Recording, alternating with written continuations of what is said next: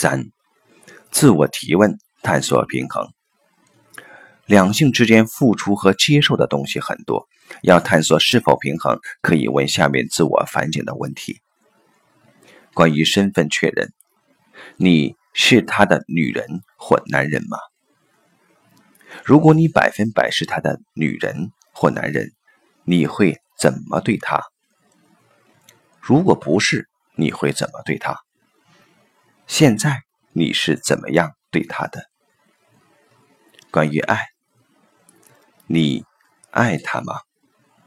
如果你百分百爱他，你会怎么对他？如果不是，你会怎么对他？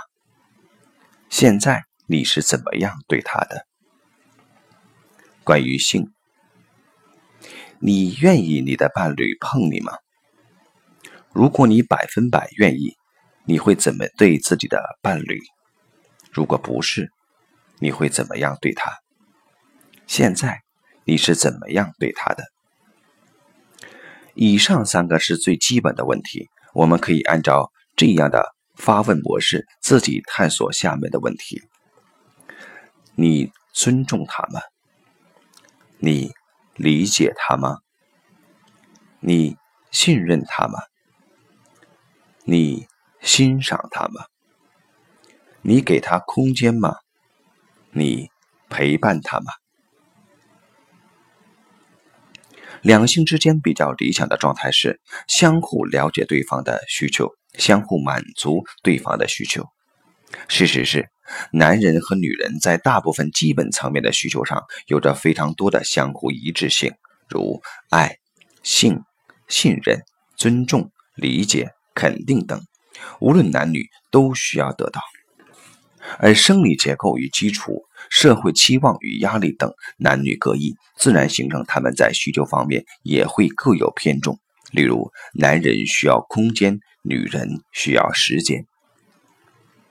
有了这些基本认识，双方要做的就是了解自己及对方用什么实际行为及方式表达自己的需求。同时去满足对方的需求。然而，现实生活中很多时候，男女交往交流出现偏差、错位、误解、争执，往往就因为只关注和理解自己的需求而忽略了对方，还假设对方懂自己，或者以己度人，认为自己的方式才是合理的。最好的，还假设对方应该懂自己，或者应该和自己一样思考及行动，这样的结果自然是把两性关系搞得很差。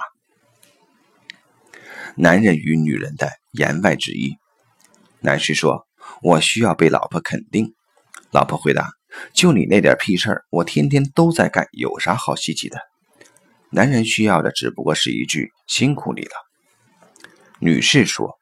我很希望丈夫能听我讲些事情。男士说：“说来说去不就是那些琐事吗？很烦呐！我有更加重要的事情要做呢。”女士所要的就是男士的聆听，说什么内容不重要。男士说：“我整天在外打拼赚钱，不是在为这个家拼吗？”女士说：“这就够了？我不用工作吗？家里每天都只有我跟孩子吃饭。”女人要的是自己的男人能用点时间陪陪她。女士说：“我爱丈夫的方式就是把家里所有事情全一个人搞定，不需要他担一点点心。”男士说：“我不知道自己能为家做些什么，觉得自己很没有用，很有挫败感。”男士所要的是在家里也能有些空间，让他发挥一下自己的能力，为家人服务。每个人。都有满足自己内心需求的需要，这些需求获得满足的方式也各不相同。两性之间要达成和谐，彼此间要了解、理解对方的需求，同时在表达需求、满足需求的方式上也要经历磨合过程。四、经营家庭的共同责任。童话故事总是讲到公主和王子。从此幸福的生活在一起，就没有了下文。而两性关系如果仅仅到此，只是相爱，没有之后继续共同打造一艘船，同船共济的话，就绝对不是完整完善的生活途径。男女要长久地幸福生活在一起，就必然涉及两个人的共同责任及分工问题。男女如何一起应付生活中出现的各样问题，这是要双方共同付出的部分。很多时候，两性关系出现问题，就是因为这些责任及分工被混淆了。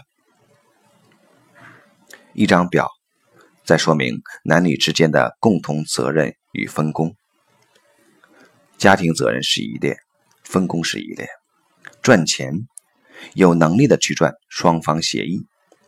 家庭财务安排，支出与投资，双方协议。平时可以由一方处理，重大投资要双方同意。家务有时间的做，双方协调。带孩子，两个都要做。照顾父母，自己照顾自己的父母，伴侣协助。事业，自己搞定，伴侣支持。生病或其他意外事件，另外一方照顾。内外水主都是贡献。中国文化中，男主外女主内的观念至今根深蒂固。就算现状是女强人比比皆是，赚钱能力比男人强，但如果男人赚钱不如老婆多，社会地位不如老婆高，就很容易被女性瞧不起。大约是因为现代经济结构的巨大变化，职场上很多工作岗位为女士们提供了更合适的发展机会与空间，男人反而受到一些局限，于是客观上形成女人工作更出色、收入更丰厚的局面。这原本不成问题，但是由于那些落伍的传统观念依然牢固，有些出色女人把自己的工作成绩及收入当作贬低男人的武器。常见的现象是，即便男士照顾家里面方方面面所有杂事做得很好，但就是工作不够繁忙，职位不高，赚钱不多，女士便会怪他不成大器，会想办法把男人推出去，去去外面找机会。等男人真的花更多时间在外打拼了，女人又投诉男人太专注于工作，钱没挣多少还不着家，把家务都推给了他。其实，在这样的情况下，男士很憋屈。本来非常喜欢，也更愿意多做些家务事，既满足了自己的意愿，又为妻子踏实工作、继续出色提供了最好的后勤保障。但无奈被推出去打拼，累得半死，并不见得收益显著。回到家更落进受轻蔑、被讽刺的尴尬，以致坐立不安、无所适从。如此以往，夫妻间。以及整个家庭的气氛变得越来越紧张。我见过很多西方家庭，已经出现与我们大不相同的情况。我有位在加拿大的华人朋友，他家的夫妻角色完全倒置。丈夫最大的乐趣就是下厨、跟孩子玩、收拾房间、打理家务。妻子则很想在事业上有所成就，于是夫妻做了沟通协议：女士出去工作，男士在家里做饭带孩子。他们一家生活的很和谐，彼此尊重、认同双方所为同等重要、不可或缺，都是在尽自己所长所愿，对整个家庭提供了支持。在中国。能形成类似形态的还不多见。尽管女主外男主内的做法在很多家庭中已成现实，但相处的结果很多是渐渐远离了初衷。很多时候，女士随着职场地位、收入的提升，越来越看不起自己的男人；而很多男士呢，在社会观念的压力下，也认为自己照管家庭内的事的贡献无法和外出工作相比，自己从内心感觉压抑，抬不起头来。当然还存在那样的状况，伴侣不支持自己的事业。以前的社会，只有男人才跟事业有关，女人主要管家事，男人在外打拼，女人在内管家，后院不着火，就是对男人事业最大的支持。现在，男女都有机会发展自己的事业，事业的发展当然是自己的责任，同时也有支持对方的责任。如果男人说你那种工作，整天往外跑，家里谁照顾？女人说：“那你那种工作没前途，赚钱又少，职位又低，有什么干头？你看人家福利待遇好，职位高，工作时间又短又灵活，你怎么就不学学人家？”这些话基本上否定了对方在社会中自我价值的实现。而自我价值的实现是每个人心中最深层的需求之一。支持及协助伴侣实现他的自我价值，才能把两人拉得更紧密。钱财收入共同富足，家庭财政方面的冲突也是男女之间的常见问题。家里的钱谁来管？各家有各家的形态，有的是男人包办制，有的是全交给女人，也有的是夫妻经商议各出一部分作为共同消费金，其余各设小金库，还有的完全混杂，部分你我。观察下来，有些中国女性在家庭中的安全感似乎是建立在对财务的控制上，管住她的钱是很多女士的口号。原本管理家庭财务用什么方式并不重要，双方都心甘情愿认为可以接受就好。男女之间通过什么心态来处理财务关系才是关键。以相互控制、不信任为心理背景的安排，总考虑万一分开财产归谁、如何分割，那双方都只能生活在相互提防的紧张甚至恐惧中。这样的情形下。相信彼此的感情也一定不是那种全然的付出。以经营家庭为目标，为了家庭更加富足的心态来安排，以信任为本，支持彼此对钱的需要，在伴侣需要用钱时总能及时得到。这样的财务安排可以成为两性关系的润滑剂。双方父母辅助各担。要求老公或老婆照顾自己的父母，这一直是一个非常有趣的想法。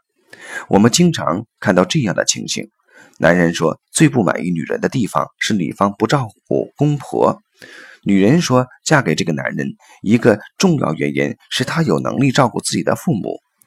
问题是，婚姻就是为找个人照顾自己的父母，还是说结婚后双方交换父母来照顾？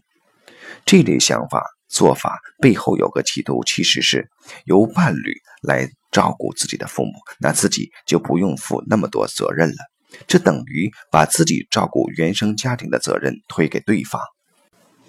每个人都有自己的父母，自己照顾自己的父母是最自然的事，双方没有天然的责任义务去照顾伴侣的家庭。如果你的伴侣主动去照顾你的父母，那么你应该加倍敬重及感恩对方，因为你的伴侣承担起了本来不属于自己的责任。